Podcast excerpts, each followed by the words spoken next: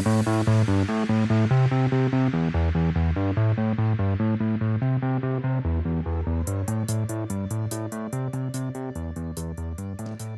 und herzlich willkommen bei den Pin-Up Dogs. Ich bin Johannes. Und ich bin Torben. Wir sind relativ spät dran diesen Monat, Torben, aber dafür haben wir eine Covid-Sonderfolge, was auch anderes. Wir haben lange überlegt, ob wir vielleicht unsere übliche Folge machen, aber aktuell gibt es ja fast nichts anderes in der Medizin, was die Leute bewegt und deshalb gibt es Neues und weniger Neues aus der Covid-Welt heute für euch als Podcast aufbereitet. Genau, also verzeiht uns, dass es diesmal nicht die normale Hauptfolge ist, wie ihr sie sonst äh, von uns hört. Eigentlich hatten wir schon den ganz normalen Podcast vorbereitet. Der liegt hier auch mehr oder weniger in der Schublade, in der imaginären.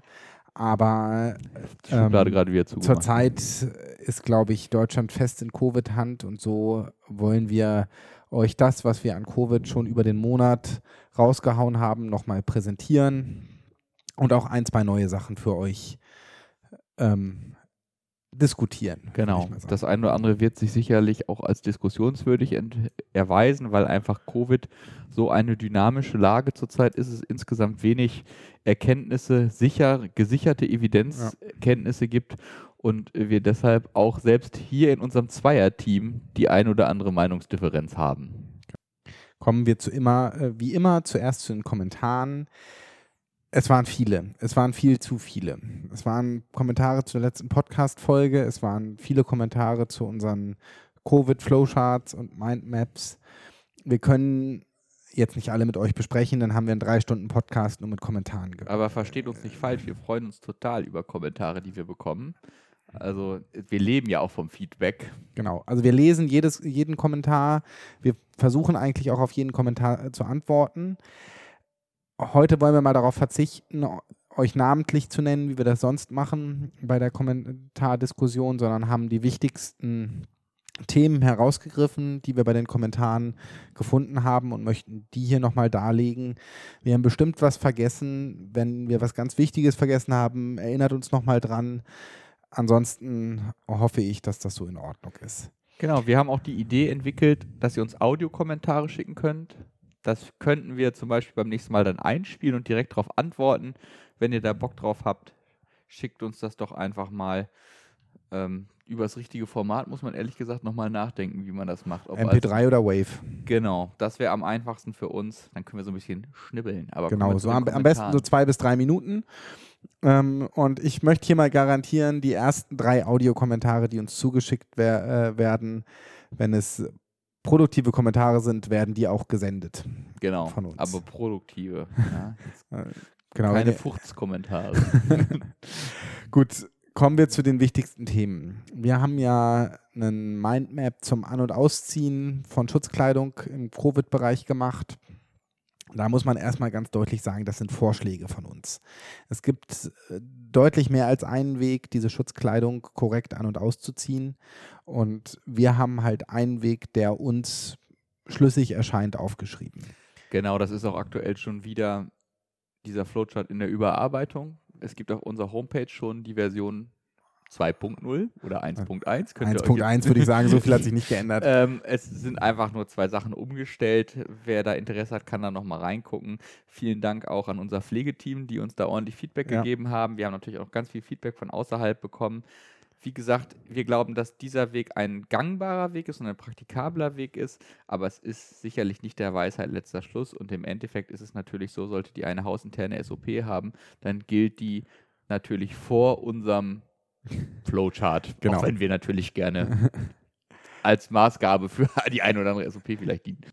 Geändert in der Version 1.1 hat sich hauptsächlich das beim Anziehen erst die Maske, dann die Brille und dann die Haube aufgesetzt wird, sodass durch die Haube die Gummibänder von der FFP2 oder 3 Maske und ähm, die Gummibänder von der Brille, wenn die Brille über Gummibänder verfügt, mit geschützt sind. Die zweite Diskussion, die wir viel auf Twitter geführt haben, ist, ob man nicht zwei Paar Handschuhe nehmen sollte. Das ist ein gangbarer Weg, den haben Johannes und ich auch im Vorfeld diskutiert. Wir sind für uns zu dem Schluss gekommen, dass wir die ein Paar Handschuh-Version besser finden. Dafür desinfiziert man einmal mehr Hände. Am Ende glauben wir, dass das Wichtige ist, sich die Hände ordentlich zu desinfizieren und dass das zweite Paar Handschuhe eher zu einer falschen Sicherheit führt. Ähm, weil man darf deswegen trotzdem nicht auf das Desinfizieren verzichten. Aber der Zweihandschuhweg ist genauso gangbar. Genau, aber diese falsche Sicherheit ist wirklich das für uns das Gegenargument. Man soll halt nicht vergessen, sich die Hände desinfizieren. Das ist das Aller, Allerwichtigste und das tötet das Virus und nichts anderes. Da muss man sich ganz klar sein. Und auch zwei Paar Handschuhe sind nicht hundertprozentig dicht. Genau. Auch das sollte klar sein. Ich möchte, wenn wir gerade hier sowieso bei Hygiene und sowas sind, kurz nochmal äh, auf unseren, unsere jetzt neuerdings gelebte Praxis eingehen. Torben hat es am Samstag im NEF-Dienst so gemacht. Ich habe es gestern im NEF-Dienst so gemacht. Wir gehen konsequent mittlerweile zum Patienten mit mindestens FFP2-Maske. Mhm. Ähm, die Nerdfamiliziner haben vorhin auch einen Facebook-Beitrag dazu gemacht. Es ist einfach so, dass die Symptomatik von Covid beziehungsweise vom Coronavirus und dann von Covid-19 als Erkrankung im Endeffekt so unspezifisch ist, dass man nicht mehr anhand der klassischen Fieber, Halsschmerzen, trockenem Husten Kriterien von der Tür sozusagen ausschließen kann, dass der Patient das nicht hat.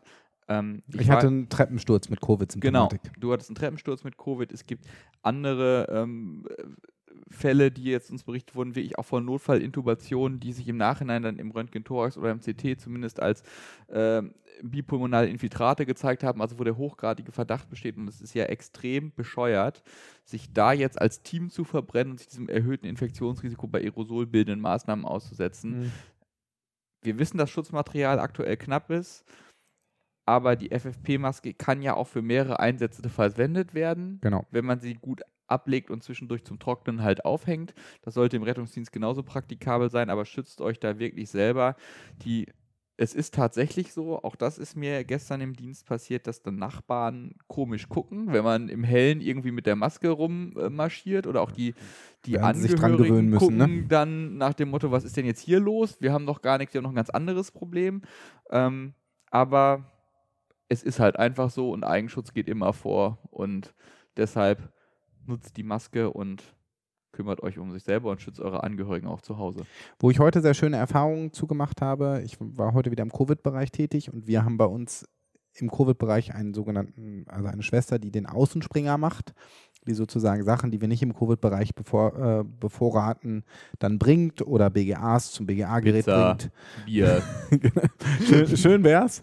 Ähm, und die, Schw die Schwester, die das heute gemacht hat, die hat das sehr, sehr ernst genommen ähm, und die hat uns beim äh, Anziehen und Ausziehen zugeguckt und hat immer, wenn ihr ein Fehler aufgefallen ist, gesagt, ah, Torben, desinfizier dir nochmal die Hände, du hast jetzt gerade deine Maske von außen angepackt, ohne Handschuhe und so. Und das fand ich eigentlich sehr, sehr gut, wie, wie sie das gemacht hat, weil genau durch sowas entstehen Ansteckungen. Und wenn man so eine Person hat, die da von außen drauf guckt, ist so ein bisschen wie im OP-Bereich, gibt es einfach nochmal so ein bisschen zusätzliche Sicherheit und die hat ja auch gesagt, hier, wenn man sich dann kurz überlegt hat, jetzt musst du das ablegen, also die hat einfach nochmal ein bisschen Struktur reingebracht. Ist auf jeden Fall durchaus empfehlenswert. Fand ich super. Weitere Kommentare haben wir zu NIF und High Flow Nasal Cannula im Rahmen der Covid-Behandlung bekommen. Da sind Johannes und ich eher zurückhaltend, wobei Johannes und ich da auch nicht einer Meinung sind. Das ist unser Kernkonfliktthema gerade. ähm, zunächst einmal kann man, also pathophysiologisch macht es natürlich Sinn, die Covid-Hypoxie mit NIF bzw. nasalem High Flow zu behandeln. Da ich bin ich noch voll bei Tom. Ich möchte erstmal darauf aufmerksam machen, wenn wir von nasalem High Flow oder High Flow Nasal Cannula sprechen, sprechen wir nicht von Flowraten aus einem Anschluss aus der Wand von 6 oder 12 Litern, sondern wir sprechen von Extrageräten, die Flowraten von 60, 80 Liter. Ich glaube, bei 50 geht es los und dann. Ja, ähm, 50 bis 80 Liter, das ist High Flow Nasal Cannula. Alles darunter ist normale Sauerstoffsupplementierung, muss man genau. sagen. Und dieser Sauerstoff bei dem High Flow Nasal Cannula Geräten ist ja auch angefeuchtet. Sonst wären die Schleime heute ja äh, super schnell trocken.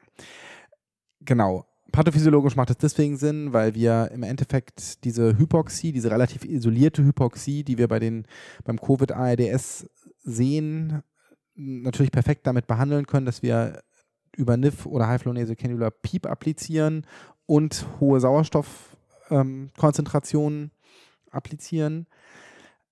was der Nachteil ist, ist die Aerosolbildung. Und die kann keiner so richtig abschätzen, wenn man mal ganz ehrlich ist. Die ähm, Datenlage ist eigentlich nicht, nicht vorhanden. Genau. Es gibt ganz viele theoretische Konstrukte und man muss sagen, es ist, alles spricht dafür, mein Argument, dass man ein Aerosol bildet, wenn man die Patienten mit High Flow Nasal Cannula oder mit NIV-Therapie behandelt. Aber pathophysiologisch macht es Sinn, es zu tun. Und da kommen wir in einen Interessenskonflikt, muss man sagen, zwischen unserem Eigenschutz und dem besten Nutzen für den Patienten. Genau. Um es mal runterzubrechen. Also bei Highflow bin ich tatsächlich ganz bei Johannes und so leben wir es auch gerade bei uns im Haus. Darauf verzichten wir. Mal gucken, wie lange man das, geht. Man, man das hält. Bei NIF bin ich auch dafür, dass, dass, man das nicht im Rettungswagen machen sollte und dass man das nicht bei Transporten durch das Haus machen sollte. Im geschützten Covid-Bereich, wo alle verkleidet sind und op optimal geschützt sind, denke ich, kann man über NIF nachdenken. Wir machen es aktuell nicht, aber das wäre zumindest ein Konstrukt, wo ich mir vorstellen kann, das auch sicher zu machen. Mein Gegenargument ist halt der Eigenschutz fürs Personal einmal, aber auch der Schutz für andere Patienten, weil man ja durchaus auch Verdachtsfälle kohortieren muss, solange man noch keinen sicheren Nachweis hat, also der schnell verfügbar ist. Und ähm, wenn da ein Patient mit NIV der sicher Covid hat, neben einem anderen Patienten. Das geht nicht, da gebe ich dir absolut recht. Das also, funktioniert halt nicht, weil hinterher haben es garantiert alle. Genau, also das geht nur in Bereichen, wo wir sicher sagen können, entweder alle sind Covid-positiv. Ja, eigentlich geht es nur in den Bereichen, wo wir sicher genau. sind, dass sie Covid-positiv sind. Da gibt es auch kein eigentlich. Nee, es nein. sei denn, wir kommen in die Situation wie in Italien, Frankreich, was wir alle nicht hoffen, dass wir einfach keine Wahl mehr haben, weil ja. keine Kapazität. Genau, aber da, da gebe ich dir auch absolut recht. So viel zu NIF und Nasal Cannula. Wo ich bei beiden noch darauf aufmerksam machen möchte, was, was ich für gefährlich halte, ist, dass man dadurch zu lange die Intubation verzögert. Weil ich ähm, den, wo ich dabei war, den, den einen ich selbst intubiert habe, das andere, was ich jetzt sehr nah beschrieben gekriegt habe, die entsättigen einfach schnell. Und wenn wir durch das nasale Highflow die Intubation oder durch die NIF-Beatmung die Intubation sehr weit nach hinten verschieben, dann haben wir das Problem, dass die passive Oxygenierung, die wir vielleicht sonst bei den Patienten machen würden, die würde ich nicht machen. Also wenn ich da direkt mit dem Gesicht dran bin, würde ich jetzt nicht das, den nasalen Highflow weiterlaufen lassen. um, ähm, und ja, ist schwierig. Also wir, man darf bei diesen Patienten, glaube ich, den Punkt zur Intubation, zur sicheren Intubation für den Patienten und für das äh, Personal nicht verpassen. Deshalb können wir uns, glaube ich, darauf einigen, dass wir bei den Horowitz-Grenzen bleiben, die wir auf unserem Flowchart ja, ja, ja. Äh, verifiziert oder aufgeschrieben haben, zumindest zum aktuellen Zeitpunkt, solange wir keine bessere Evidenz haben. Genau. Dann gab es etwas Konfusion in unserem Skript mit den Nerdfall-Medizinern zusammen, weil da einmal die Haie, äh, die, die Haie, ja, Hai ist er auch, äh, die High-Peep-Tabelle vom ARDS-Network abgedruckt war und in einer anderen Grafik dann die Low-Peep-Tabelle. Das ist mittlerweile korrigiert. Es wird auch eine Version 1.1 von diesem Skript geben, aber genauso wie wir arbeiten die Nerdfall-Mediziner zurzeit sehr viel und die Überarbeitung dauert noch ein bisschen. Aber, aber sie wird kommen, keine Sorge. Wir peilen irgendwann Ende der Woche, vielleicht Anfang nächster Woche an. Genau. Wir präferieren die hohe Piep-Tabelle. Das Ganze natürlich nicht evidenzbasiert, sondern äh, aus den Berichten aus China und Italien, die wir so in der Hand hatten, da liest es sich so, als wäre die hohe Piep-Tabelle vorteilhaft für die Patienten. Genau. Genau. Das dritte, was ich noch erwähnen wollte, der Ziel PAO2, der war auf unserer Basic. Das ist schon das vierte. Das vierte, oh. ähm, äh, ja, das, das vierte, was ich erwähnen wollte, ist, dass der Ziel PAO2, der war auf unserem Basics Beatmung ursprünglich mal mit größer 80 mm Hg gekennzeichnet. Ähm, mittlerweile ist es korrigiert auf 60 bis 80. Größe 80 sollte jetzt natürlich auch nicht heißen, aber da habe ich, als ich es aufgeschrieben habe, auch nicht drüber nachgedacht, dass es nach oben offen ist und wir 200er PAO2s akzeptieren. Ähm, das ist ein berechtigter Einwand da müsst ihr uns ein bisschen verzeihen, wir denken manchmal gar nicht, dass man auf diese Idee kommen könnte. Ja. Sondern für uns heißt ein PaO2, sage ich jetzt mal größer 100, du kannst die Beatmung deeskalieren. Ja. Und das wird dann konsequent auch so gemacht. Genau. Also 60 bis 80 bis 100, da kann man jetzt äh, drüber diskutieren, sind sicherlich die Werte, die man anstrebt. Danach sollte man die Beatmung dees deeskalieren.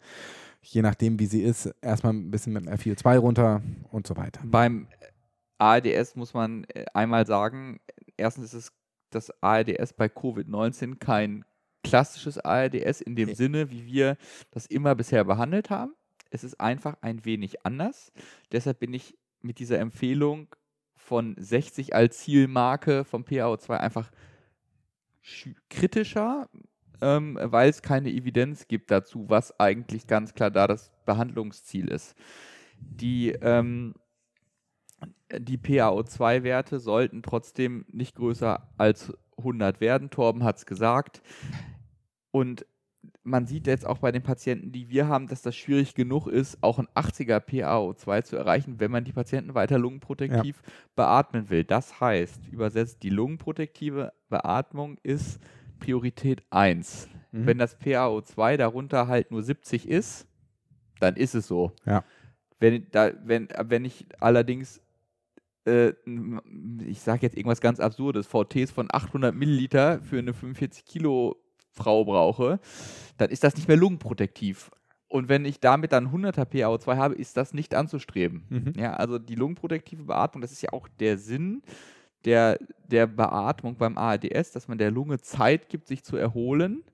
Und das ist ja auch im Endeffekt der Sinn der ECMO. Die Patienten, die Leute denken ja immer, ECMO heilt das Ganze.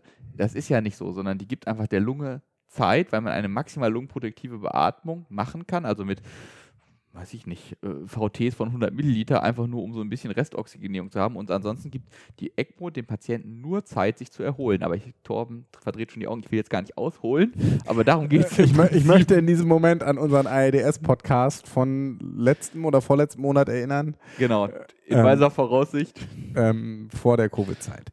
Kommen wir zu unserer Rubrik Vermischtes. Ich möchte erstmal Begriffe klar stellen, weil mir das lange auch gar nicht so ganz klar war. Es geistern ja zurzeit zwei große Begriffe durch die Medien und auch durch die Krankenhauslandschaft. Das eine mal, der eine Begriff ist Covid-19, der andere Begriff ist SARS-CoV-2. Covid-19 ist die Krankheit, genau wie AIDS die ausgebrochene Krankheit ist. Covid-19 ist eine Lungenkrankheit mit einem interstitiellen, mit einer interstitiellen Pneumonie, die in eine AIDS mündet. SARS-CoV-2 ist das Virus. Das heißt, wie das HI-Virus auch das Virus ist und nur, dass man das Virus in, in einem Menschen nachweist, heißt noch nicht, dass er Covid hat. Aber das Virus, man muss das Virus haben, um Covid zu entwickeln. Genau. Also Covid, das Vollbild der Infektion oder die Infektion als klinisches Bild. Ja. SARS-CoV-2, das Virus. Genau. So ist es. Das zweite, was ich unter Vermischtes habe, ist die Todesverstellung mit Covid-Verdacht. Das wirft ja so ein paar Probleme auf, muss man ehrlich sagen. Zum einen, was mache ich mit dem Totenschein? Bei unseren niedersächsischen Totenscheinen, ich kenne jetzt nicht die anderen 16, die durch die, äh, die anderen 15, einen kenne ich, die durch die Gegend geistern. Den aus NRW kenne ich auch noch. Aber äh, NRW und Niedersachsen kann man. Ich kann nach Sachsen-Anhalt beisteuern. Kann man Infektiosität ankreuzen. Und da äh, wird nach, muss nach RKI und da sind wir uns einig, muss Covid-19 eingetragen werden.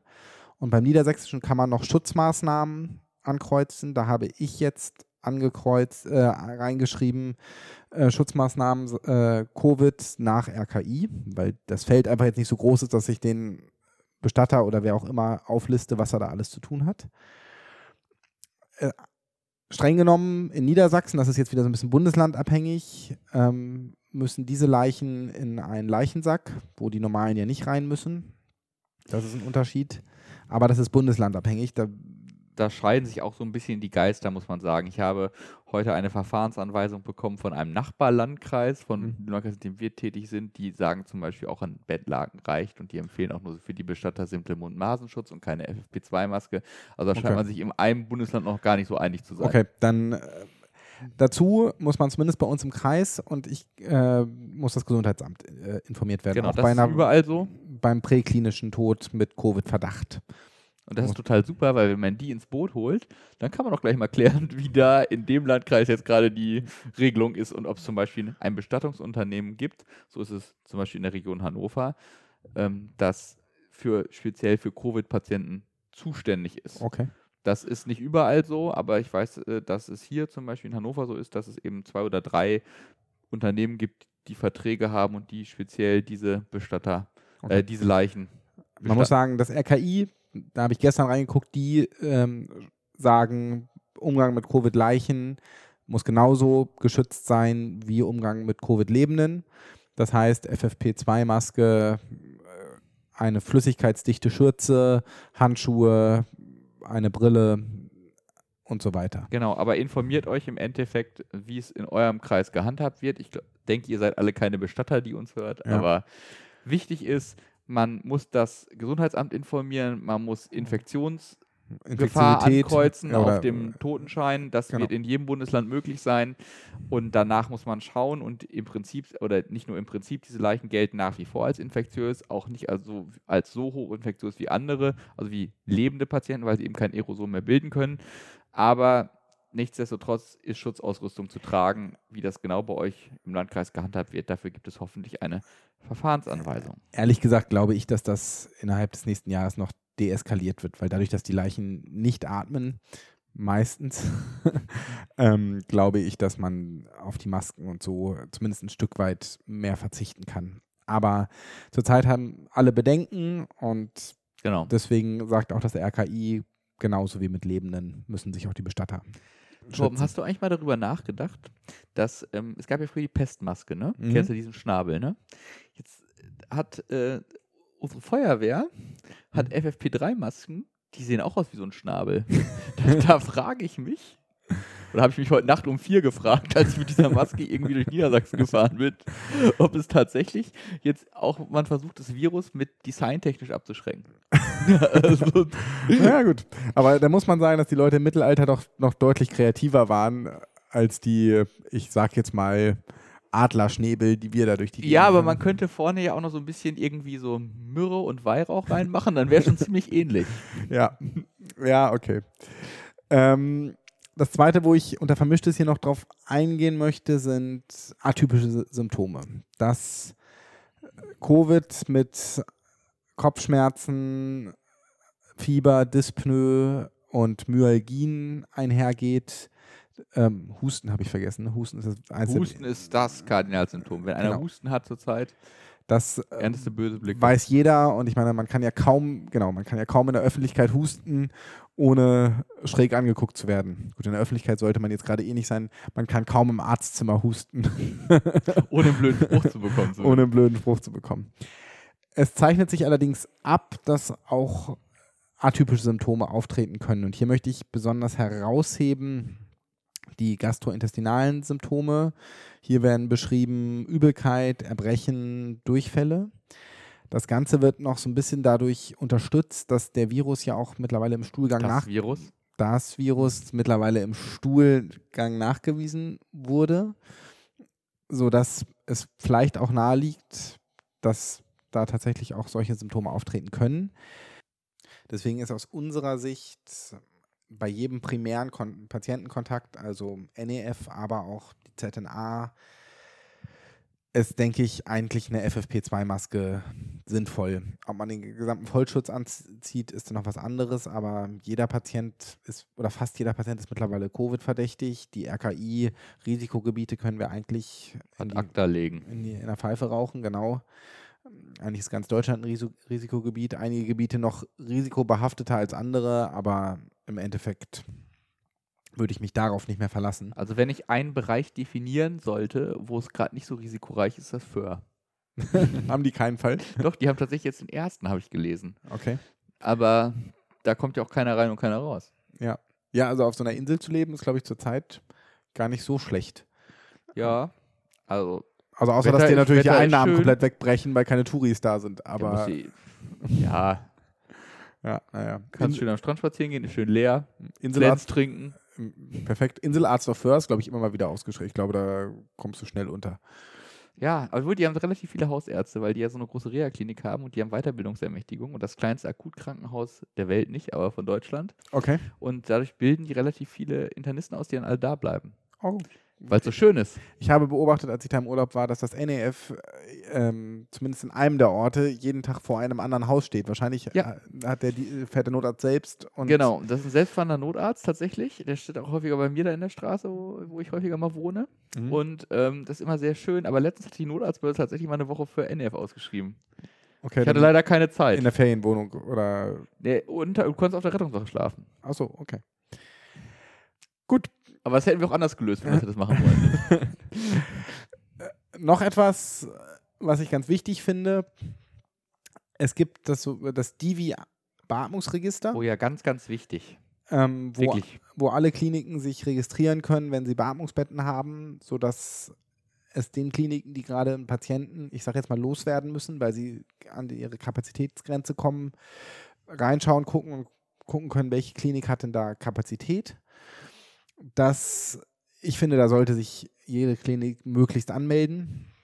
Also es sind 700 Kliniken von 1100 Kliniken in Deutschland aktuell registriert. Mhm. Äh, der Vorsitzende der DGINN hat heute Morgen auch gefordert, dass das politisch sozusagen verpflichtend sein wird mhm. oder soll. Das macht ja auch Sinn, weil wir immer in Deutschland Regionen haben werden, die stärker betroffen sind und weniger stark genau. betroffen sind, auch im Rahmen der Wellen, die ein bisschen ondulieren, sodass es wir damit rechnen müssen, selbst wenn wir vielleicht gerade nur drei Fälle haben und fünf freie Betten oder zehn freie Betten, völlig egal, dass wir aber Anfragen bekommen, ob wir nicht Patienten übernehmen können. Und das gebietet ja einfach schon die Menschlichkeit, dass wir dann sagen, ja klar, ja. schickt uns die mit dem ITW hier rüber oder mit dem Hubschrauber oder mit der Kutsche, völlig ja. egal. Und ähm, wenn man da schon Register hat, warum sollte man jetzt zum Beispiel als Gesundheitsministerium hingehen und noch eine zusätzliche Lösung machen? Ja. Das macht ja keinen Sinn. Also ja. meldet euch da an, nervt eure Oberärzte, eure Chefärzte damit. Es ist einfach sinnvoll und äh, wir beide wissen, wie ätzend es ist, wenn man einen Patienten innerhalb von Deutschland verlegen will und kein Bett hat und telefoniert und telefoniert und irgendwie. Klar, natürlich muss man trotzdem noch telefonieren, aber es macht ja schon ist deutlich einfacher, wenn man weiß, ah, die Ampel bei dem Krankenhaus ist auf grün, da lohnt es sich anzurufen. Genau. Auf jeden Fall. Und jeder, der, genau, wie Johannes sagt, schon mal versucht hat, einen Intensivpatienten zu verlegen, der weiß, wie frustrierend das sein kann. Das kann einen auch mal eine ganze Schicht ähm, beschäftigen, genau. nur diese Telefonate zu führen. Das ist ja eine endlose Geschichte. Genau. Das letzte, wo ich kurz drauf eingehen möchte, ist, dass immer wieder diskutiert wird, dass man Langzeitbeatmung mit äh, Narkosegeräten macht beziehungsweise mit Transportbeatmungsgeräten. Dazu hat die Firma Dräger eine Handlungsanweisung ist falsch, aber zumindest ein Statement rausgegeben, was ihre Geräte angeht, speziell den Primus und den Oxylog, ähm, was Langzeitbeatmung angeht. Die wichtigsten Sachen daraus, erstmal sagen sie natürlich, ist Off-Label-Use, um selbst nicht haftbar sein zu können. Das Wichtigste bei den Narkosegeräten ist, auf einen ausreichend hohen Fluss zu achten. Im Unterschied zu Beatmungsgeräten von Intensivstationen muss man bei Narkosegeräten den Gasfluss per Hand einstellen. Dieser Fluss sollte auf jeden Fall keine Minim, also was wir im OP als Minimal Flow Narkose äh, bezeichnen. Ähm, das sollte es auf jeden Fall nicht sein, sondern man sollte einen ausreichenden Fluss haben, um erstmal einen Sicherheitspuffer zu haben und zum Zweiten sind die, die ganzen Messsensoren extrem flüssigkeitsanfällig. Und wenn man den Fluss zu niedrig wählt, dann lagert sich überall Kondenswasser ab und die ganzen Messsensoren funktionieren nicht mehr.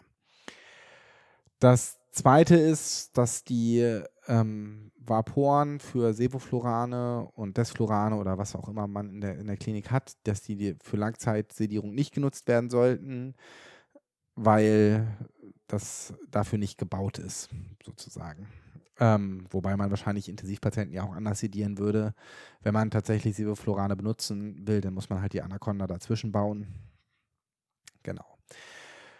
Ähm, einmal in 24 Stunden sollen die äh, Geräte gecheckt werden, wie sie das im OP auch ähm, gemacht, wie das im OP auch gemacht wird. Das heißt, man muss die Patienten einmal in 24 Stunden an ein Handbeam oder ein Notfallbeatmungsgerät nehmen, um den Primus-Check, ich sage jetzt Primus, weil wir hauptsächlich Primus haben, Whatever. aber den, den Check durchführen. Genau. bei Transportbeatmungsgeräten gelten ein paar ähnliche Sachen, wobei das deutlich unkritischer ist. Da war Träger sehr besorgt, dass man die Alarme doch laut genug stellt, weil wenn man nicht daneben steht, die nicht laut genug sind. Achso, für die ähm, Narkosegeräte für Nicht-Anästhesisten ist noch wichtig zu wissen, die haben Atemkalk.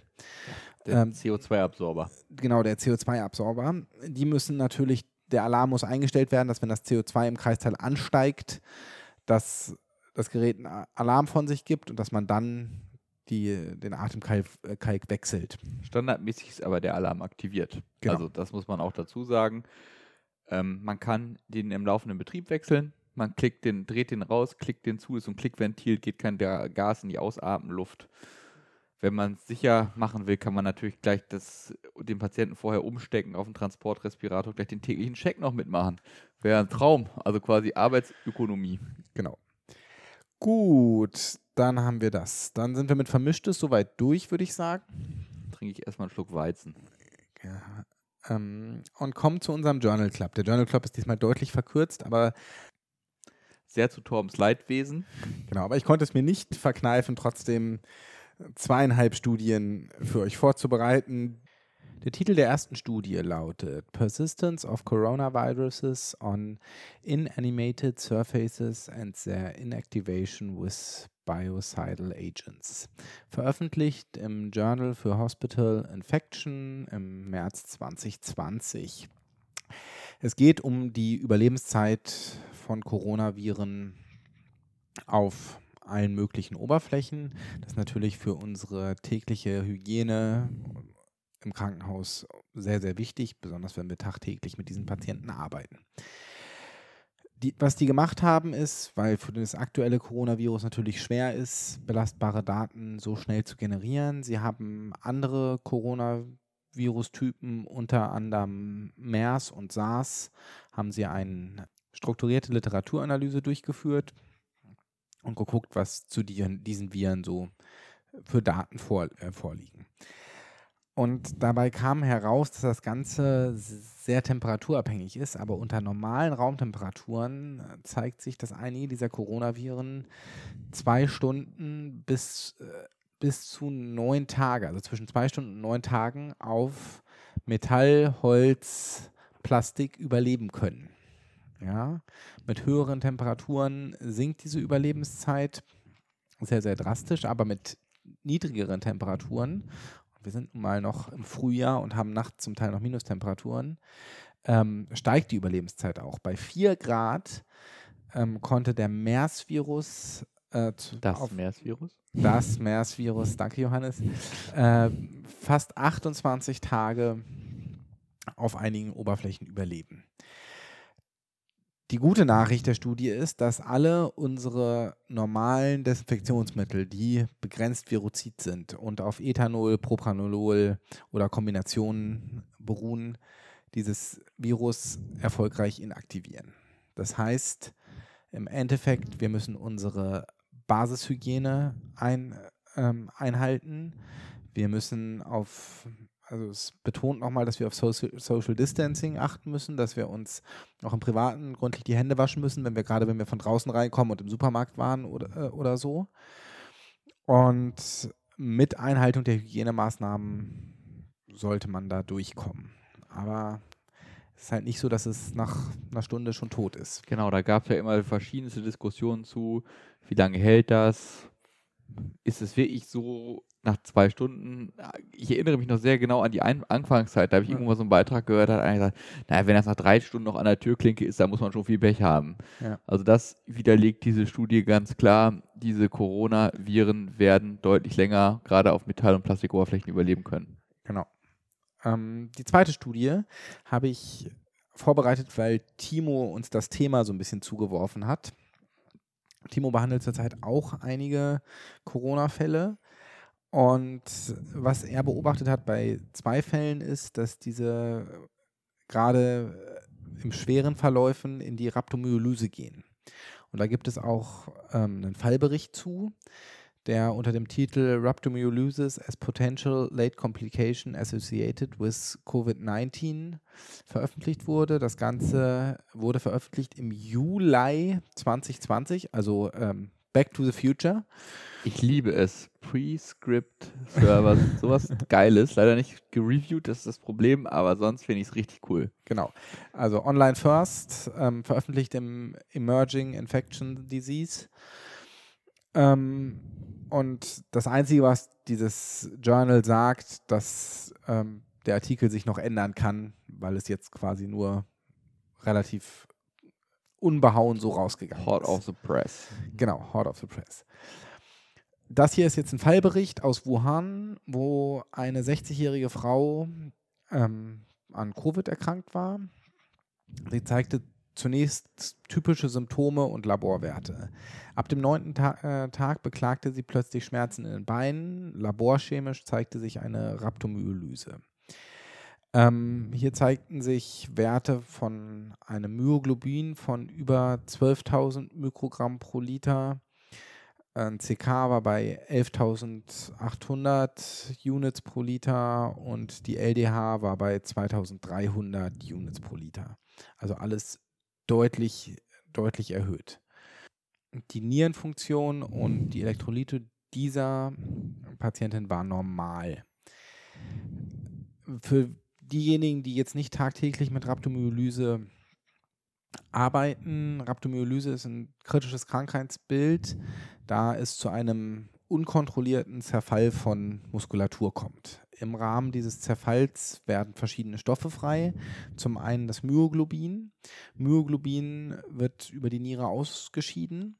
Wenn allerdings zu viel Myoglobin äh, anfällt, zer, äh, verstopft das die Glomeruli und das führt zu einem akuten Nierenversagen. Crush-Niere. Die sogenannte Crush-Niere. Das ganze Krankheitsbild zu erklären, wird jetzt ein bisschen den Rahmen sprengen, aber das ist, äh, vermittelt, glaube ich, einen ganz guten Eindruck. Zum Zweiten wird relativ viel Kalium frei, was gerade bei fulminant verlaufenden Rhabdomyolysen zu einer äh, akuten Hyperkalämie führen kann, die dann auch natürlich wie jede Hyperkalämie zum Tod führen kann. Warum diese Covid-Patienten jetzt eine Rhabdomyolyse bekommen, ist relativ unklar. Also es gibt ja auch Hinzeichen, dass die auch eine ähm, Herzmuskelentzündung kriegen man, man, könnte sich nun ganz gut vorstellen, dass dieser Covid-Virus vielleicht auch die Muskulatur befällt, einfach primär. Das kann aber auch andere Gründe haben. Das ist alles Spekulation, da ist nichts nachgewiesen. Es ist nur spannend, dass man mal sieht, man muss das irgendwie berücksichtigen, weil wenn die Patienten versterben, in der Covid-Infektion versterben die oft im, naja, im, im Herz-Kreislauf-Stillstand, der plötzlich auftritt. Mhm. Natürlich kann es eine Myokarditis sein, das kann eine Ischämie sein, das kann am Herzmuskel. Es könnte aber genauso gut auch eine Hyperkalämie aufgrund einer Rhabdomyolyse sein. Mhm. Und dass man einfach sensibel darauf ist und damit ja auch potenziell vielleicht sogar eine reversible Ursache für einen Herz-Kreislauf-Stillstand hat. Ja. Diese Hyperkalämie, natürlich ist ein Kalium von 10, könnte schwierig werden, ohne Dialyse äh, das einzufangen. Ja. Aber man muss sich dem einfach bewusst sein und man sollte das auch monitoren. Genau, das ist, glaube ich, das Wichtige. Man muss es irgendwie monitoren. Ob man jetzt, mein CK ist jetzt kein teurer Laborwert und weist direkt die Rhabdomyolyse nach. Also entweder ob man die CK regelmäßig mitmonitort oder so machen wir es. Man monitort die LDH, muss dann im Hinterkopf haben. Ich meine, LDH-Anstieg kann aus mehreren Gründen passieren, aber wenn man einen massiven LDH-Anstieg hat, dass es die Rhabdomyolyse sein kann und dann die CK nachbestimmen, das ist sicherlich auch ein gangbarer Weg. Die Elektrolyte sollte man zumindest bei den intensivpflichtigen Patienten eh durch die BGAs monitoren. Engmaschig im Blick haben. Genau. Die macht man ja eh, um die Oxygenierung zu kontrollieren. Ich möchte hier nochmal ganz klar sagen, dass wir noch gar nicht wissen, welchen Stellenwert diese Rhabdomyolyse im Rahmen der Covid-Infektion oder Covid-Infektion, jetzt mache ich schon selbst, der SARS-CoV-2-Infektion, der, der Covid-Erkrankung, welchen äh, Stellenwert das hat. Äh, uns wurde nur berichtet äh, von Timo, dass, es, dass er das beobachtet hat bei seinen Patienten oder bei zwei von seinen Patienten. Und ähm, daraufhin haben wir diesen Fallbericht oder hat er uns diesen Fallbericht zugeschmissen, dass das auch in China beobachtet wurde. Wie häufig das auftritt oder ob das Einzelfälle sind, das lässt sich anhand der aktuellen Daten noch gar nicht sagen. Das hast du schön zusammengefasst, Torben. Ich genau. bin ganz begeistert. Und das als letztes möchte ich keine Studie machen, sondern euch so einen kleinen Ausblick geben, was aktuell so für Studien laufen zur kausalen Therapie von Covid. Ist ja ein hochspekulatives Feld. Genau. Hü und Hot gibt es ja immer wieder, maximal in manchmal in Stundenintervallen, auf den Tagesintervallen. Selbst die WHO konnte sich nicht entscheiden, ob sie jetzt Ibuprofen gut oder toll, äh, schlecht finden soll. Genau. Und Ibuprofen ist jetzt eher als e Risikofaktor. Keine kausale Therapie, aber, ne? Genau, äh, du, hast, du hast absolut recht.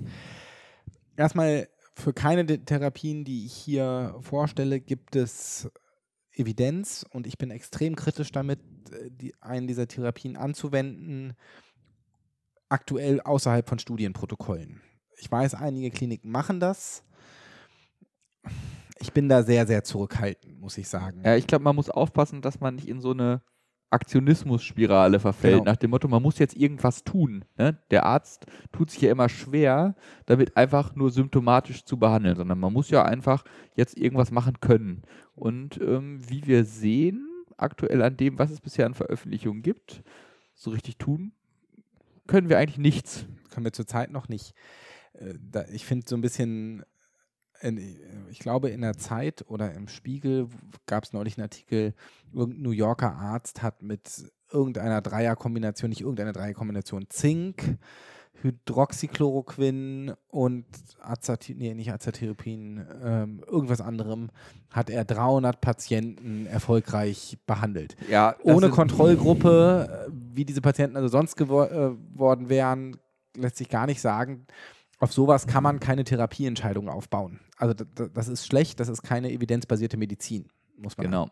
einfach sagen. Und auch wenn wir gerade so ein bisschen mit dem Rücken zur Wand von einer relativ äh, großen Pandemie stehen, sollten wir nicht anfangen, deswegen irgendwelche spekulativen Therapien zu machen.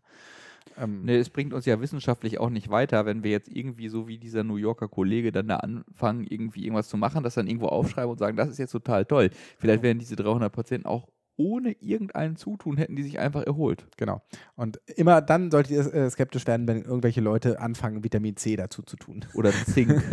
oder, oder Zink. Also äh, so, weil solche Dinge äh, wurden mir auch per Facebook Messenger wurde ich schon gefragt, zum Beispiel, ähm, Zink jetzt eine tolle Geschichte sei. Also Zink, ich habe per se nichts gegen Zink. Ja, also Messing, da ist ja auch Zink drin. Also, aber ähm, das, also erstens gebe ich per Facebook Messenger keine Therapietipps, zweitens gibt es einfach keine kausale Therapie. Wer sich besser fühlt mit Zink, der soll das von mir aus nehmen. Ja. Nicht in großen Dosen, aber wenn es ihn glücklich macht. Aber ich war, rate dringend davon ab, einfach jetzt, äh, nur weil man zum Beispiel irgendeiner Fachrichtung angehört, die vielleicht nicht so viel Akuttherapie macht. Zum Beispiel der Pathologe ist oder Dermatologe.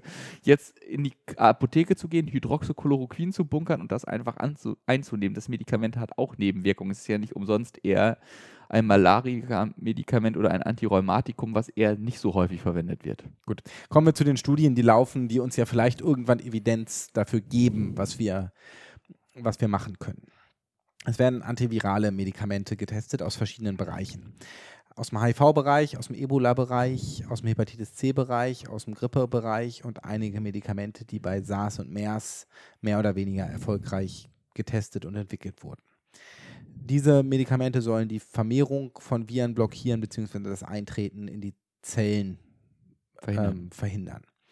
Dann werden Immunmodulatoren getestet, die zum Beispiel gegen Rheuma oder entzündliche Darmerkrankungen eingesetzt werden. Sie sollen die Abwehrreaktion des Körpers so begrenzen, dass dieser nicht noch mehr Schaden anrichtet, also eine überschießende Immunabwehr. verhindern. Dann werden Medikamente für Lungenerkrankungen ähm, getestet, zum Beispiel, die man eigentlich gegen idiopathische Fibrose ein, einsetzt. So, so, so, so, sollen kritische Umbauprozesse in der Lunge verhindert werden. Und als viertes wird noch, werden noch passive Immunisierung. Das heißt, es werden ähm, genesene Patienten, da werden, oder ja doch, genesene Patienten, da werden Antikörper isoliert, um diese Erkrankten zu geben und den Heilungsprozess so zu verbessern. Gut, das sind erstmal so die Grundbausteine, wo erst zurzeit geforscht wird. Es gibt derzeit zwei relativ groß angelegte Studien, die, die sehr, sehr ähnlich sind. Das ist einmal die Solidarity und die Discover-Studie. Die Solidarity ist eine WHO-Studie, wo der Studienhauptsitz in Argentinien ist. Ähm, diese Studie ist fünfarmig. Einmal die Kontrollgruppe, wo nur das, was wir zurzeit machen, nur symptomatische Therapie. Die zweite Gruppe macht symptomatische Therapie plus Remdesivir. Das ist ähm, ein Hemmstoff der RNA-Polymerase des Virus. Die dritte Gruppe macht Gr Grundbehandlung plus Ritonavir und Lopinavir. Das sind beides HIV-Medikamente. Die vierte Gruppe macht Grundbehandlung plus Ritonavir und Lopinavir plus Beta-Interferon. Immunmodulator. Immunmodulator, der auch bei Hepatitis C und so ähm, häufig eingesetzt wurde, muss man sagen. Und jetzt bei Multiple Sklerose. Ähm, mhm. Und der fünfte Arm ist Chloroquin. Das ist, das, äh, das ist ein besagtes Malaria-Medikament.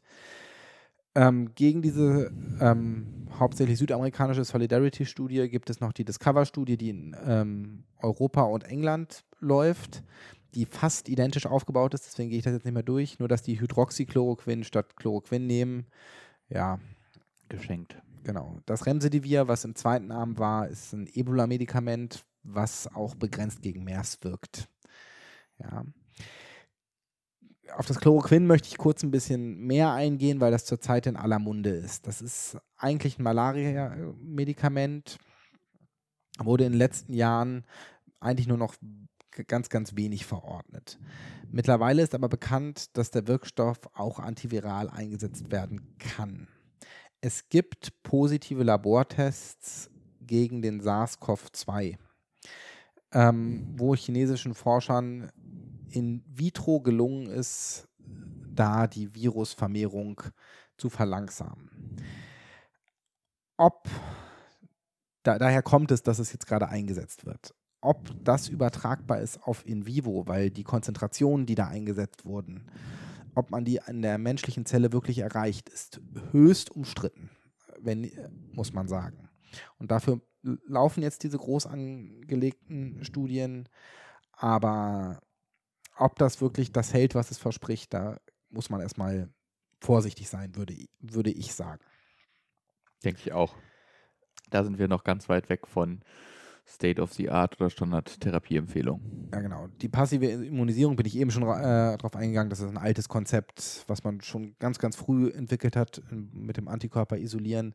Auch da, das könnte relativ schnell klappen. Deswegen werden jetzt auch weltweit immer ähm, wieder Genesene rekrutiert. Äh, rekrutiert. Unter anderem in Hannover an der Medizinischen Hochschule. Genau, hier in Hannover kann man eigentlich nicht mehr in die Zeitung oder irgendwo hingucken, ohne die Werbung dafür mhm. zu sehen, dass die MAH genesene Covid-Patienten sucht. Da geht es nämlich genau darum, also vermute ich zumindest. Ja, und, aber das wird auch an mehreren Zentren gemacht, ähm, Deutschland und weltweit. So, das ist so. Im Doll-Pod-Zentrum noch nicht. nein, das, nein, ähm, da habe ich auch wirklich äh, gar keine Ahnung von, ehrlich gesagt. Ähm, ich habe weder Ahnung noch Lust. Wie Aurelia so schön sagte, ich kann, äh, äh, ich bin ganz gut da drin, Wissenschaft zu konsumieren. Wissenschaft selbst produzieren ist äh, nicht mein Steckenpferd. Sprach er, während wir unter seinem großen Doktorarbeitsposter saßen. Gut. Also, das sind die Studien, die zurzeit, oder die wichtigsten Studien, die ich so gefunden habe, die zurzeit laufen. Es läuft noch viel, viel mehr. Ähm, all das ist noch nicht spruchreif. Wenn ihr an einem Zentrum arbeitet, die da irgendwie Forschung zu machen, gut. Wenn ihr nicht an so einem Zentrum arbeitet, sollte man da zumindest zurückhaltend sein, was den Einsatz dieser Medikamente ein, äh, angeht, weil mit auf so dünner Evidenz mit ja doch erheblichem Nebenwirkungspotenzial der verschiedenen Medikamente, finde ich, Genau, ich glaube, man muss auch nochmal betonen, Torben, dass es halt wirklich keinen Hinweis darauf gibt, ob man, ob es was bringt, da früh mit anzufangen, ob es was bringt, da spät mit anzufangen, sodass ich mich eigentlich zu der Empfehlung versteifen würde, wenn man sich dann eine Empfehlung abgeben darf, dass, dass es eigentlich eine Einzelfallentscheidung sein muss. Also als ja. Ultima Ratio mit dem Rücken wirklich an der Wand, dann ist es einfach eine Güterabwägung. Mache ich einen Therapieversuch mit Hydroxychloroquin oder nicht? Genau. Kann ich das Nebenwirkungsrisiko tragen, weil die Alternative ist der Tod des Patienten, übertrieben gesagt. Genau. Oder? Genau so ist es, aber das jetzt äh, als Rechtfertigung zu nehmen, bei jedem Intensivpatienten auf gar keinen Fall Chloroquin reinzunehmen, sollte es nicht sein. So, weil wir jetzt die letzten Wochen doch sehr beschäftigt waren und eigentlich uns das Thema Covid schon zum Teil aus den Ohren äh, raushängt, wollen wir mit euch die Sachen, die wir dazu geschrieben haben, nochmal in akustischer Form mit unseren Revue passieren lassen. Genau. Zunächst einmal Atemwegsmanagement bei Covid, das war so das Erste, was wir veröffentlicht haben. Dazu gibt es einen wunderschönen Beitrag ähm, bei Now2Go. Das Video dafür könnt ihr, wenn ihr einen Flashplayer auf eurem Laptop habt, bei uns auf der Homepage angucken. Genau, wir haben uns Mühe gegeben, das nochmal da mit Folien zu unterlegen, wie unsere Empfehlung ist und auch von äh, Jan, Jan Henrik zusammen, ähm, wie man es machen sollte. Und didaktisch haben wir es einigermaßen über die Bühne gebracht, würde ich sagen. Genau. Um jetzt nur noch mal äh, euch nicht zu langweilen, also wenn ihr, wenn ihr euch dafür interessiert, guckt euch das Video an, lest den Beitrag. Ähm, das ist wirklich ein Thema, was wir jetzt schon hoch und runter gebetet haben. Genau. Aber wichtig ist, möglichst wenig Aerosol produzieren. Das machen wir durch eine klassische RSI ohne Maskenbeatmung. Das heißt nicht, dass wir nicht mit einem Demandventil und dann vielleicht einem Beatmungsbeutel dazwischen präoxygenieren können. Ja, möchte ich nochmal sagen, weil dann immer die Frage aufkam, wie wir die Patienten präoxygenieren wollen. Ich finde, mit einer dicht sitzenden Maske bei einem spontan atmenden Patienten geht das durchaus mit, genau. dem, mit dem Beutel.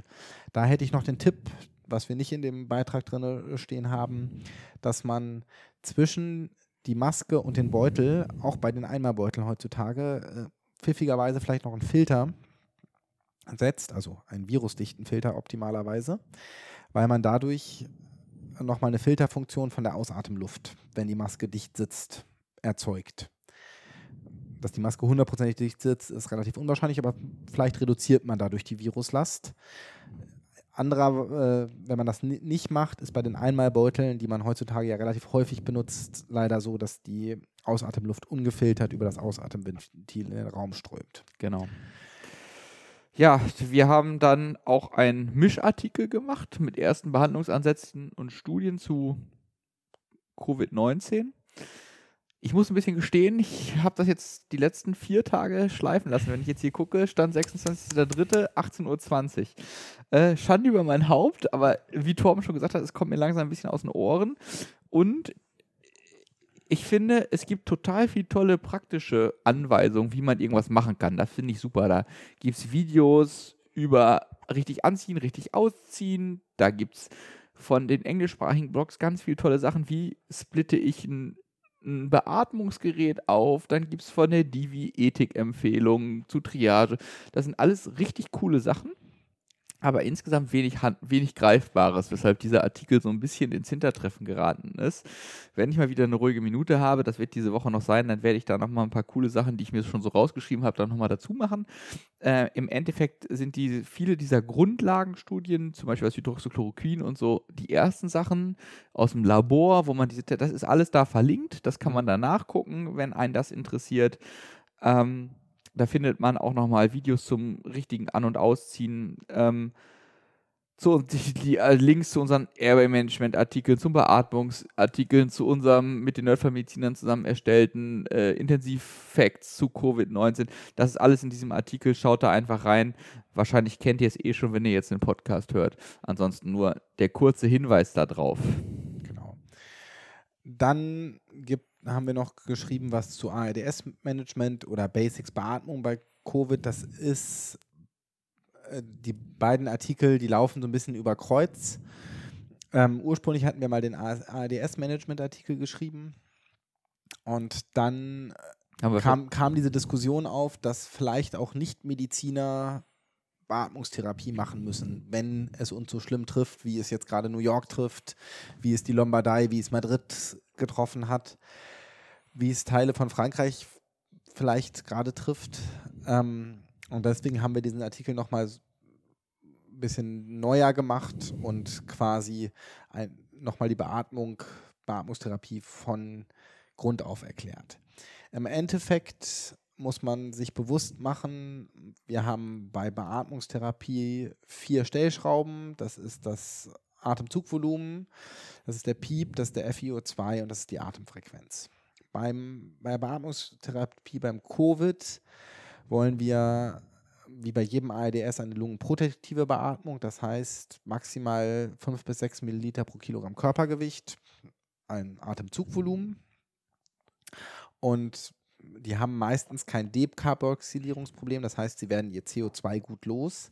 Das heißt, wir brauchen meistens keine hohe Atemfrequenz. Eine Atemfrequenz von 16 bis 20 reicht denen meistens, um ihr CO2 loszuwerden. Unser Problem ist die Oxygenierung, das heißt, unsere beiden Hauptstellschrauben sind der PIEP und der FiO2, um die Oxygenierung zu verbessern.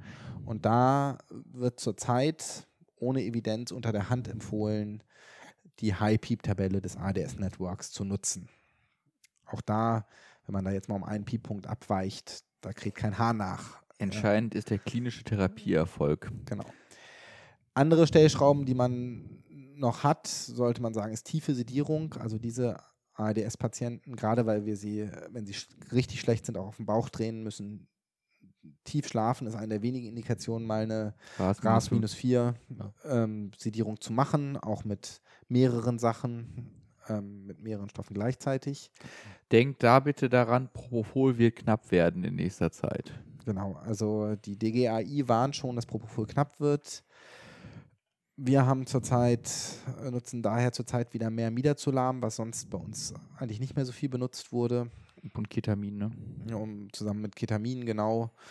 Sufenta ist sicherlich auch immer noch eine gute, gute Variante, aber genau, mit dem Propofol vielleicht eher für so Dauersedierung ein bisschen zurückhaltender sein, weil man sie vielleicht noch für die OP-Einleitung braucht, mittelfristig, wenn es wirklich knapp wird. Trapanal.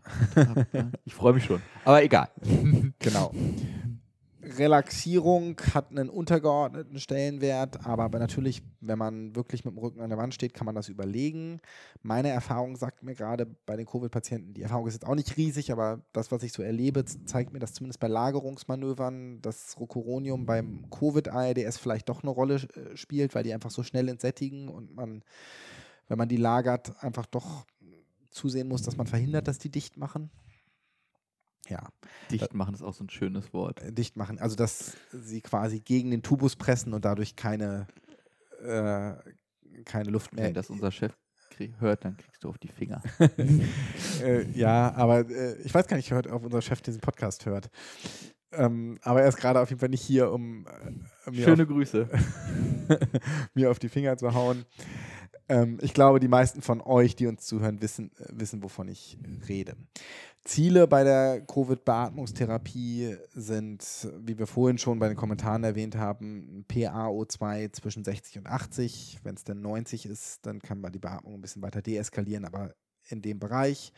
Zielsättigung, ähm, also ein SPO2-Wert von 90 bis 93, 94.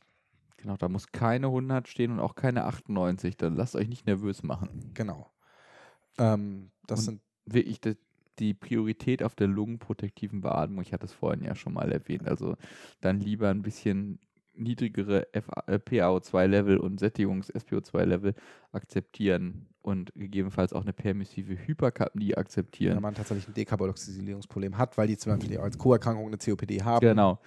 Also das muss nicht alles in der BGA muss nicht alles im grünen Bereich sein, um eine gute ARDS-Therapie zu machen. Ich glaube, das kann man als ja. Message mitnehmen. Also ein pH-Wert zum Beispiel von ähm, über 7,15 ist alles in Ordnung. Also darunter. Ist nicht toll, aber es ist okay. Für den Moment ist es okay, genau. Das ist, glaube ich, so mal kurz zusammengefasst, was wir bei, in diesen beiden Artikeln noch deutlich schöner aufgeschrieben haben. Noch bedenken sollte man, dass die Patienten spätestens auf einem Oxygenierungsindex von unter 150 auf den Bauch gedreht werden sollten. Das erreicht man bei den Covid-Patienten, die wir jetzt so erlebt haben, auch relativ schnell. Also die, die dann zu uns auf Intensivstation gekommen sind, die waren relativ schnell so schlecht, dass sie auf den Bauch mussten. Mhm. Ähm, unter 200 sollte man ähm, schon drüber nachdenken, die zu intubieren. Wie gesagt, wir sind zurzeit dafür, in unserem zurzeit Kenntnisstand, die frühzeitig zu intubieren. Zum einen, um den um den Mitarbeiterschutz leichter zu machen, weil es eine kontrolliertere Situation ist mit weniger Stress, wo man besser darauf achten kann, dass man sich auch adäquat schützt. Zum anderen, weil die so schnell ents entsättigen, um auch den Patienten zu schützen. Für alle nochmal als Wiederholung Oxygenierungsindex. Das äh, kann, glaube ich, nach dieser Covid-Pandemie jeder runterbeten. Das ist der PaO2 in der BGA, geteilt durch den FiO2, den wir eingestellt haben an Sauerstoff. Wenn man den Sauerstoff über eine Maske oder eine Brille gibt, gibt es dafür Umrechnungstabellen, um so einen geschätzten FiO2-Wert zu haben. Genau. Ich glaube, das ist ARDS und Beatmung. Das ist das Wichtigste. Das Wichtigste kurz zusammengefasst wie gesagt, lest es einfach nochmal nach. Ähm, wenn ihr da Lust drauf habt, unsere Flowcharts könnt ihr euch ausdrucken, könnt ihr irgendwo hinhängen. Wir sind ganz stolz darauf, dass sie überall, äh, dass uns immer Zuschriften erreichen von irgendwelchen Kliniken, wo das hängt. Also wenn ihr auch bis bei euch zufällig an der Pinnwand hängt. Ähm, Grüße gehen hier raus an dieser Stelle an das Marienhospital nach, Her äh, nach Herne, an die Uniklinik nach Essen, wo wir letztens behaart, aber fair im Hintergrund eingeblendet waren und natürlich an unsere Intensivstation. Wir freuen uns immer riesig, wenn das irgendwo hängt und ein bisschen beachtet, Beachtung findet. Ein anderes Thema, was auch unbedingt Beachtung und ganz viele kontroverse Diskussionen gefördert hat, ist das An- und Ablegen von Schutzkleidung. Wir sind vorhin schon mal in den Kommentaren kurz darauf eingegangen. Es gibt nicht den einen richtigen Weg. Wichtig ist, dass ihr darauf achtet, beim Anlegen nicht so sehr wie beim Ausziehen, aber zwischendurch regelmäßig die Hände zu desinfizieren, zwischen Bekleidungsstücken sozusagen. Auf gar keinen Fall die Maske von außen so anzufassen und sich hinterher ins Gesicht zu fassen, ohne mhm. sich die Hände zu desinfizieren. Das ist das größte Risiko für die Kontamination. Und was ich gerne nochmal betonen möchte, Torben hat es vorhin schon nochmal gesagt, ist dieser Body-Check. Ja, mhm. man kennt das vom Tauchen. Das ist fürs Anziehen wichtig, aber eigentlich auch fürs Ausziehen, wenn man mal ganz ja. ehrlich ist, ähm, dass man guckt, dass wirklich wenig Haut frei ist, dass die Maske dicht sitzt. Empfehlen können wir auch, die Maske mal so von innen aufzupusten. Ich meine es ja. auch immer, wenn ich im NRF sitze und zum Einsatz fahre und die setze die dann auf, dass ich die einmal nochmal versuche aufzublasen. Das merkt und man eigentlich ganz deutlich. Genau, da sitzt. muss ein deutlicher Widerstand sein. Ja, ja man braucht für die FFP3-Maske eine Atemschutztauglichkeitsuntersuchung eigentlich, wenn man die tragen möchte. Also es ist schon ein ordentlicher Widerstand und wenn das ganz leicht zum Abblasen quasi geht, dann ist die Maske irgendwo am Rand nicht dicht. Ja. An die männlichen Hörer, wir schätzen sehr eure Vollbärte, aber es ist not the right time im Moment für den Vollbart. Hinterher könnt ihr von mir aus wieder den Miraculix-Bart euch wachsen lassen, das ist mir völlig egal, aber aktuell die Maske schließt einfach nicht dicht ab. Auch der normale Mund-Nasenschutz schließt nicht gut ab. Der Bart muss ab. So schade wie es ist. Und damit meine ich jetzt nicht den Drei-Tage-Bart, sondern den etwas mehr als drei Tage. Ja, vielleicht kann man ja so ein Mustache stehen lassen, wenn man da äh, wenn man Wert auf seine, seine Barttracht legt, aber der Vollbart gerade am Kinn und an den Wangen muss runter. Ansonsten stehen wir auch gerne an dieser Stelle mit Rat und Tat und Styling-Tipps zur Seite. Auch da schickt uns doch vielleicht eure witzigsten. Also die, ein, die, einzigen Styling-Tipps, die Johannes und ich geben können, äh, wäre der Drei-Tage-Bart. aber der geht immer. Das ist ein Klassiker. Genau. Ähm, ja, das ist, glaube ich, An- und Ablegen von Schutzkleidung. Es gibt im Internet ganz viele coole Videos auch dazu, wie das gemacht, die, die viele Kliniken gemacht haben, international, sowohl aus England, USA, als auch natürlich aus Deutschland und Österreich. Guckt einfach mal bei YouTube. Endlich mal eine sinnvolle Nutzung von YouTube. Ja, gut, die, die Notfallmedizin. Und die, äh, Entschuldigung, natürlich, ja, aber. Das schon länger sinnvoll, aber ähm, ja, das ist wirklich, also es gibt da wirklich ganz, ganz viel. Ja, erstmal weiter. Also genau. anlegen, ablegen, achtet aufeinander. Ich glaube, das ist die Kernmessage. Also überlegt euch in eurem Team, in eurem Haus einen Weg, wie ihr es macht, damit es immer gleich gemacht wird. Es gibt bestimmt 20 Wege, die, die gut sind. Man muss sich nur auf einen einigen und dann passt aufeinander auf. Passt aufeinander auf, dass es vernünftig sitzt das ist, glaube ich, das Wichtigste. Ich glaube, dass Teamarbeit hier in diesen Covid-Bereichen einfach groß geschrieben Genau, macht euch, auch das haben wir schon mal aufgeschrieben, kurzes, das hat jetzt wenig mit Hygiene zu tun, aber wenn du in diesen Bereich gehst, überlegt euch vorher, was braucht ihr, was ist vielleicht nicht da gelagert, was sollt ihr unbedingt mit reinnehmen, wie was wollt ihr eigentlich die nächsten 10 Minuten da machen? Also ein 10 für 10, 10 Sekunden Auszeit für Plan der nächsten 10 Minuten, das ist in hochkritischen Situationen sowieso angeraten und und sowas finde ich noch viel mehr. Ja. Wollte ich nur mal kurz einwerfen. Es steht auch in unseren Intensivfacts. genau. die wir zusammen mit den Nerdfamilien. Eine wunderschöne Überleitung, ah, Johannes. Danke, Torben. Danke. Das habe ich extra, das kam so spontan. Aber ähm, er trinkt schon sein zweites Bier, ich glaube. ähm, wir haben die Intensivfacts zusammen aufgeschrieben mit ähm, Martin und Philipp von Nerdfamilien. Es macht uns immer große Freude, mit den beiden zusammenzuarbeiten. Ja. Ihr kennt vielleicht auch an kurzer Stelle Werbung in eigener Sache bei YouTube, den Kanal der Nerdfamilien, den kennt ihr mit Sicherheit. Unsere Krisengespräche kennt ihr auch. Ähm, wir sind jetzt in unseren Kliniken mit der Krise eingebunden, aber wir versuchen Krisengespräch Volume 3 quasi noch diese Woche irgendwie über die Bühne zu bringen und euch den einen oder anderen Mehrwert zu bieten. Unsere Intensivfacts sollen aber alles, was wir jetzt vorher erzählt haben, was wir an Checklisten haben, angereichert um ähm, im intensivmedizinische Tipps, Basisbehandlungsschemata für verschiedene intensivmedizinische Probleme, Ernährung, Sedierung, Genau, aber eigentlich ist es ja mehr so entstanden, um das kurz zu erklären, dass wir mit denen zusammen aufgeschrieben haben, was wir so nützlich im Rahmen der Covid-Krise genau. kriegen und, finden und dann irgendwann uns überlegt haben, das könnte man auch öffentlich machen und dann haben wir noch so ein paar andere Sachen, die wir zusätzlich nützlich fanden oder die wir vielleicht auch gerade rumliegen hatten. Ähm, ja, ja da, damit reingenommen. Zufällig gucke ich dann immer auf meinen Laptop und finde da ein Sedierungsschema. Das ist jetzt ja sehr wahrscheinlich. ne? Also naja. Ähm, und dann hat ähm, Martin das, also wir haben das Ganze in Pages gemacht, ohne für Apple Werbung zu machen. Aber Formatierung in Pages ist so ein, so ein Thema, für sich. Thema für sich. Und Martin hat da äh, krasse Skills an den Tag gelegt, dieses Dokument schön zu machen, während ich da beinahe dran verzweifelt bin. Ich habe mich einfach rausgehalten. Ja, ich habe durch das Einfügen von zwei Grafiken habe ich dieses ganze Ding gesprengt und war äh, abends um elf wirklich stinksauer, bis ich irgendwann in unsere WhatsApp-Gruppe geschrieben habe: Hier, ich habe das alles kaputt gemacht, muss wer anders wieder in Ordnung bringen. Ja. Gut. Aber wir hoffen, es ist einigermaßen geworden. Das Feedback, was wir bisher bekommen haben, ist eigentlich recht positiv. Auch da ist natürlich noch der ein oder andere Fehler drin. Ähm, wie gesagt, es erhebt keinen Anspruch auf Vollständigkeit. Es ist kein Lehrbuch, es ist Disclaimer, ja. Überprüft bitte, bevor ihr irgendwas daraus macht, äh, was, ähm, dass wir das vielleicht äh, auch nur nach bestem Wissen und Gewissen gemacht haben. Und ähm, wir arbeiten an Version 1.1. Genau. Wir können nicht ganz versprechen, wann es kommt, weil wir alle stark eingebunden sind, aber wir arbeiten daran ähm, und ähm, werden das die nächsten Tage veröffentlichen. Ja, ja ähm, ähm dann möchte ich noch äh, kurz für ein paar andere äh, Seiten Werbung machen, weil es gibt zurzeit Covid-Sachen werden einfach viel veröffentlicht und da wird auch, ist auch viel, viel Gutes dabei. Und einmal hat retten.org hat einen, hat einen schönen Überblick über die aktuelle Literatur. Die haben mehr so Skripte und so zusammengefasst ähm, da kann man auch auf jeden Fall gut, gut reingucken. Gerade so was den präklinischen Bereich angeht, haben die ganz, ganz viel und den Reanimationsbereich.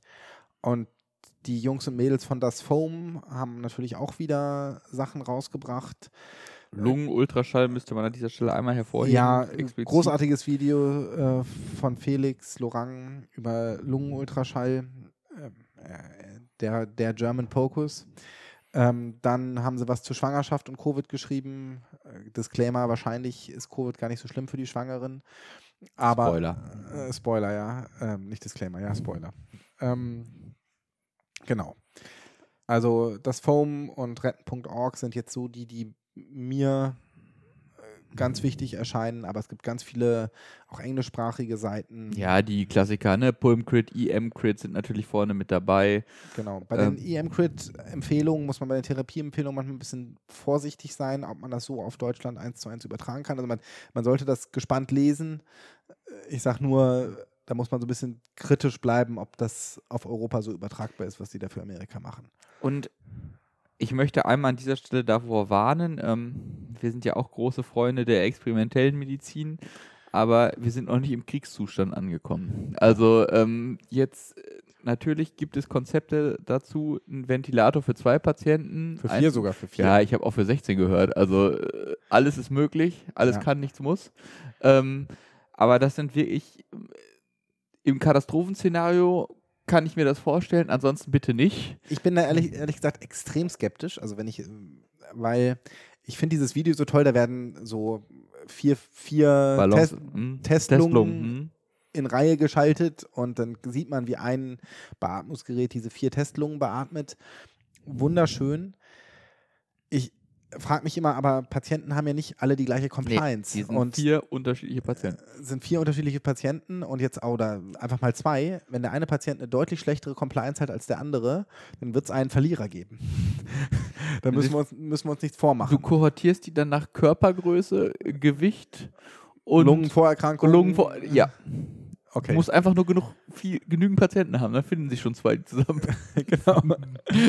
Und ich sehe schon äh, die, die Augen von unserer Stationsleitung, von der Pflege, wenn ich sage, wir müssen jetzt so und so umschieben, weil die Compliance passt besser ich glaube, das erste Mal zumindest werde ich auf großes Unverständnis stoßen. Ja, also wie gesagt, das sind coole Konzepte. Es ist auch cool, dass Leute sich darüber Gedanken machen, aber belastet euch in eurem Alltag aktuell zumindest noch nicht zu sehr damit. Ich glaube, das ist das, was man da sagen kann. Nein, ich glaube, dass dann tatsächlich realistischer ist, was Träger rausgebracht hat, zu sagen, wir haben hier drei Transportbeatmungsgeräte, die auch eine vernünftige druckkontrollierte Beatmung ja. machen können. Wir nutzen jetzt eins für eine Dauerbeatmung oder wir holen uns unser Narkosegerät und machen damit eine Langzeitbeatmung. Also wenn man schon in die Situation kommt, dann sollte man diese Sachen erst ausschöpfen, bevor man bevor man weitergeht. Und man muss ja ehrlich sagen, wo überall ein Narkosegerät in so einer etwas größeren Klinik rumsteht. Man wundert sich. Also dann, dann steht doch noch eins im Herzkatheter, dann steht noch eins im MRT oder im CT, wie auch immer. Also ja. es, es, finden sich dann ja doch immer eine ganze Menge Narkosegeräte an allen möglichen Ecken. Orten. Und, ja, genau. Torben, eine Sache habe ich noch. Erzähl.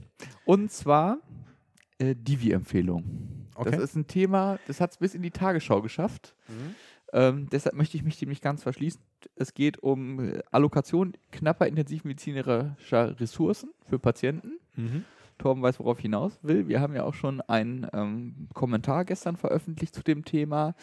Und das ist so eine Diskussion, die finde ich extrem schwierig. Ich finde das erstens menschlich extrem schwierig. Ich glaube, das ist eine Situation, die keiner von uns gerne haben möchte. Ähm, ich hoffe, dass wir in Deutschland das vermeiden können, dass wir da hinkommen. Ausschließen kann ich das natürlich nicht.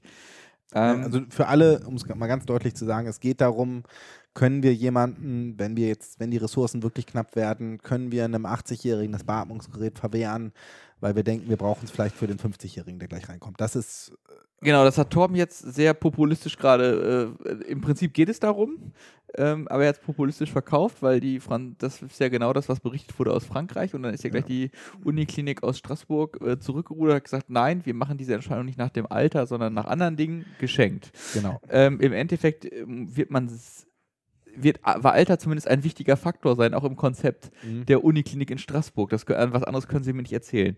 Ähm, wir haben uns nur gefragt, die DIVI, also die Interdisziplinäre Vereinigung für Intensivmedizin, hat zusammen mit anderen Fachgesellschaften ein Konsenspapier herausgebracht, wo sie Empfehlungen veröffentlicht haben.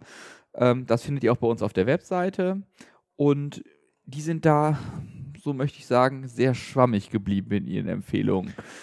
Ja, sie sind einfach auch, finde ich, oder finden wir, muss man ja sagen, wir sind uns da sehr einig, nicht sehr realistisch. Also Nein, da, da völlig, so, gar nicht. Da wird einerseits wird da ein Horrorszenario skizziert, in dem die Ressourcen so knapp sind, dass wir also da, Kriegsmedizin im Prinzip, dass wir ja, reagieren müssen. Dass wir reagieren müssen und sagen müssen, der kriegt kein Beatmungsgerät.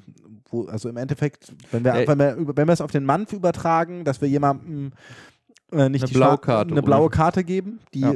zumindest bei uns im Bereich gar nicht auf den Manfkarten dabei ist. Also wir haben die gar nicht. Blaue Karte heißt, der lebt zwar noch, aber den behandeln wir nicht. Weil keine Aussicht auf Erfolg. Weil keine Aussicht auf Erfolg in dem aktuellen Setting. Einerseits wird dieses Horrorszenario skizziert, auf der anderen Seite äh, wird, wird aber von multimodalen Teams gesprochen. Ethikkomitees. Die gemeinsam darüber beraten, wie man es denn welchen Patienten man dann nehmen kann. Und das sind zwei Sachen, die nicht zusammenpassen. Also entweder wir haben dieses Horrorszenario, dann werden da ein, vielleicht zwei Ärzte diese Entscheidung zusammentreffen müssen. Genau, aber nicht, das werden sicherlich nicht zwei langjährig gediente äh, Intensivmediziner irgendwo im Nachtdienst sein, ja. sondern im Endeffekt werden es irgendwelche Assistenten sein, die da jetzt eine Entscheidung treffen müssen und auch nicht in einer halben Stunde. Ja. Und äh, die viel schwierig und erst recht kein Ethikkomitee. Also davon muss man sich mal verabschieden. Das wird selbst an einer Uniklinik nicht zu realisieren sein. Zu jeder Tages- und Nachtzeit. Ja. Sondern man muss ja die Entscheidung nachts um drei treffen und nicht am nächsten Morgen um zehn, wenn alle wieder in ihrem Büro sitzen und den Tee trinken. Ähm, das ist das Erste. Ist jetzt natürlich bewusst ein bisschen überschwitzt formuliert. Das andere, und das ist die viel schwierigere Entscheidung, und das sagt die Divi auch nicht direkt, sondern sie schreibt so, alle Patienten, also man kann diese Entscheidung, ob jemand beatmet wird oder nicht beatmet wird, nicht nur unter den Patienten treffen, die jetzt gerade in der Notaufnahme sind und eh noch nicht beatmet werden, sondern das wird unter allen Patienten, auch nicht-Covid-Patienten in diesem Krankenhaus getroffen. Das heißt, man erfordert, so die Divi, also es erfordert einen ständigen Reevaluationsprozess aller intensivmedizinisch behandelten Patienten, wer von denen die beste Überlebenschance hat, um es mal auch runterzubrechen. Mhm. Das heißt, wenn ich zum Beispiel einen Patienten habe, der seit drei Wochen eine Langzeitbeatmung hat mhm. und sich nicht wirklich stabilisiert oder nicht besser wird oder so, den würde man unter normalen Umständen, würde man dem ja weiter beatmen ja. und würde sagen, wir gucken, wo das Ganze hier hingeht. In dem Setting würde ich dann sagen, gut, der hat viele Vorerkrankungen, der hat jetzt seine Chance für drei Wochen gehabt. Da ist jetzt gerade ein 50-Jähriger reingekommen, der hat wenig Vorerkrankungen, der braucht dieses Beatmungsgerät. Also stelle ich den anderen ab. Um es mal auf den Punkt zu bringen. Ja, das ähm, ist, glaube ich, kein realistisches. Äh ich meine, das ist ja noch viel, viel schlimmer, als zu sagen, unten in der Notaufnahme, nein, der kriegt kein Beatmungsgerät. Also weißt du, was ich meine, Tom? Äh, äh, also würde ich mich sehr schwer mit tun. Nur um das jetzt klarzustellen, nicht, dass jetzt die ersten Stimmen kommen, ja, aber wir sind nicht gegen die Gründung von Ethikkomitees. Oh, auf gar keinen Fall. Ich bin sehr dafür, dass man ein Ethikkomitee gerade in der aktuellen Lage irgendwie in seinem Krankenhaus zusammenstellt ähm, und versucht für sein Krankenhaus irgendwelche Leitsätze, wonach entschieden werden soll, zu machen. Zu, zu fassen. Ähm, gerade weil da, da gibt es ja auch große Unterschiede. Ich sage jetzt mal, weil wir in einem kirchlichen Haus arbeiten, ist es, ist da noch eine kirchliche Prägung drin oder gibt es irgendwelche anderen Sachen, wo sich das Krankenhaus oder das Personal verpflichtet fühlt? Ähm, aber diese Ethikkomitees werden, glaube ich, in der Akutsituation leider. Ich, ich stelle es mir so vor, dass man keine Zeit hat, auf die zu warten. So, so ist es in meinem Kopf. Hast du schon mal so einer Ethiksitzung beigewohnt? Ja, habe ich schon. Also genau, ich habe das auch schon mal gemacht und es war, es hat anderthalb Stunden gedauert und äh, der Konsens am Ende war auch nicht mehr als vorher. Mhm. Da so gefühlt. Also das ähm, war halt eine sehr philosophische Betrachtung, was auch gut ist aber was natürlich in so einem Akutsetting nicht weiterhilft. Genau. Die Österreichische Gesellschaft für Anästhesie und Intensivmedizin hat sich ein bisschen konkreter geäußert. Die haben gesagt, man soll in seine Entscheidung Scores mit einfließen lassen. Mhm. Hat konkret den SOFA-Score, also Sequential Organ Failure Assessment für die Sepsis mit eingebracht und empfiehlt dann noch einen zusätzlichen Score, zum Beispiel habe ich mir so jetzt gedacht, den Frailty Index, also den Gebrechlichkeitsindex ja. aus UK, ähm, um zu evaluieren, wie war denn die Lebensqualität des Patienten vorher, ist der noch selbstständig oder nicht. Da kann man auch andere Scores nehmen. Ja. Das ist jetzt völlig, da kann man auch einen Bartel-Index berechnen, wenn einer das glücklich macht. Äh, wichtig ist, dass man irgendwas Praktikables hat und ich finde, ich möchte es gar nicht so an diesem Score festmachen. Das ist mir egal, welchen Score man nimmt. Was ich glaube, äh, was man dadurch gewinnt, ist ein bisschen Objektivität in einem sehr emotional geprägten mhm. Thema. Und das finde ich einfach ganz schön, dass man auch was sagen kann, und ja. nicht nur sagt, ich habe hier so ein Gefühl, dass das nichts bringt oder ich habe ein Gefühl, das bringt ganz viel. Ja, ich, ich finde die, ähm, die Nutzung von Scores und dann sich möglichst zumindest ein, äh, möglichst einen Kollegen dazu holen und zu sagen, wir müssen jetzt zusammen eine Entscheidung treffen, einfach, dass man einen Diskussionspartner hat, dass man jemanden hat. Und wenn es nur fünf Minuten dauert, mit, äh, wo man sagt, wir haben jetzt die und die Entscheidungsmöglichkeiten, äh, die und die Grundlage und dass man sich dann äh, ja ja. vorstellbar sind ja auch so Kompromisslösungen wie, naja gut, wir schaffen jetzt irgendwie hier eine Atemwegssicherung, wir machen eine machen einen Notfallrespirator dran für eine mhm. gewisse Zeit und versuchen eine Verlegung zu organisieren. Wenn wir das in zwei Stunden nicht schaffen, wie machen wir es dann? Ja. Solche Dinge, das ist jetzt einfach nur das, was meine Gedanken zu dem Thema waren. Also ich, ich glaube, die Kernmessage ist, macht euch selbst da vorher Gedanken drum. Also klar sind wir da noch nicht und ich, ich hoffe bei Gott, dass wir da nicht oh, jetzt sage ich schon bei Gott. Uh, du arbeitest ja auch in einem katholischen Krankenhaus. Ich hoffe trotzdem sehr inständig, ähm, dass wir da auch nicht hinkommen oder dass ich da nicht hinkomme, dass ich diese Entscheidung treffen muss. aber ich glaube, es, wenn man sich irgendwann in Ruhe darüber Gedanken machen kann, ist es vorher.